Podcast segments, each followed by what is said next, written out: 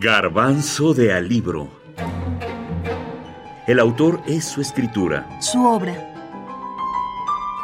La insoportable levedad del ser. Milan Kundera. La levedad. Kundera escribió. Pretendo que mis libros sean divertidos, fáciles de leer y difíciles de comprender, porque detesto los libros difíciles de leer y fáciles de comprender. Vaya que llevó al extremo esta idea en la insoportable levedad del ser. Después de 329 páginas, todavía nos preguntamos cuál es su concepción de levedad, de peso. Nuestro autor nos informa que en anteriores novelas a esta ya estaba el asunto de la insoportable levedad del ser. Por ejemplo, en La broma. Iba andando por aquellos adoquines polvorientos y sentía la pesada levedad del vacío que yacía sobre mi vida o en La vida está en otra parte. Jaromil soñaba algunas veces que tenía que levantar un objeto muy liviano, una taza de té, una cuchara, una pluma, y que no podía. Cuanto menos pesado era el objeto, más débil era él. Sucumbía bajo su levedad. En La despedida. Y piensa si en esa levedad no hay mucho más horror que en las experiencias histéricas del héroe ruso. O en El libro de la risa y el olvido. Esa cavidad vacía en el estómago es precisamente la insoportable ausencia de peso. Igual que un extremo puede convertirse en cualquier momento en su contrario, la máxima ligereza se ha convertido en la terrible carga de la falta de peso, y Tamina sabe que ya no es capaz de soportarla ni un instante más. Releyendo mis obras me percaté de que todos los novelistas escriben probablemente una especie de tema, la primera novela, con variaciones. Milan Kundera empieza su obra más famosa hablando sobre el eterno retorno de Nietzsche.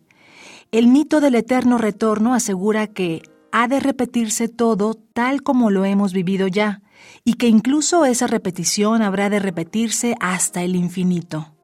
Demencial califica este mito Kundera y explica que entonces una vida que desaparece de una vez y para siempre, que no retorna, es como una sombra, carece de peso. En el mundo del eterno retorno descansa sobre cada gesto el peso de una insoportable responsabilidad.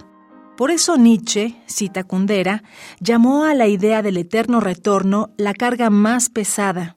Luego afirma, Kundera, con algo de ironía, que si el eterno retorno es la carga más pesada, entonces nuestras vidas pueden aparecer sobre este telón de fondo en toda su maravillosa levedad. Y después se pregunta, ¿pero es de verdad terrible el peso y maravillosa la levedad? Para finalmente explicarnos que ni el peso es la carga más pesada, ni la ausencia absoluta de carga puede considerarse lo mejor. Pero antes recuerda a Parménides, quien aseguró que la levedad es positiva y el peso negativo. Creemos que en toda esta historia, la insoportable levedad del ser trata de demostrar que la vida, esa levedad ya mencionada, no es tan positiva ni tan ligera, incluso puede ser insoportable. Un drama vital siempre puede expresarse mediante una metáfora referida al peso. Decimos que sobre la persona cae el peso de los acontecimientos. La persona soporta esa carga o no la soporta, cae bajo su peso, gana o pierde. Su drama no era el drama del peso, sino el de la levedad. Lo que había caído sobre Sabina no era una carga, sino la insoportable levedad del ser. Como dice eh, primera página, si cada uno de los instantes de nuestra vida se va a repetir infinitas veces, estamos clavados a la eternidad como Jesucristo a la cruz. La imagen es terrible porque en el mundo del eterno retorno de Nietzsche descansa sobre cada gesto el peso de una insoportable responsabilidad. Ese es el motivo por el cual Nietzsche llamó a la idea del, del eterno retorno la carga más pesada pero si el eterno retorno es la carga más pesada, entonces nuestras vidas pueden aparecer sobre ese telón de fondo en toda su maravillosa levedad. Esa, esa primera frase eh, que, aparece en la primera página y para mí, a partir de la explicación del mito del eterno retorno de Nietzsche, encarna el, el sentido de la obra. Daniel Salinas Basabe, escritor mexicano.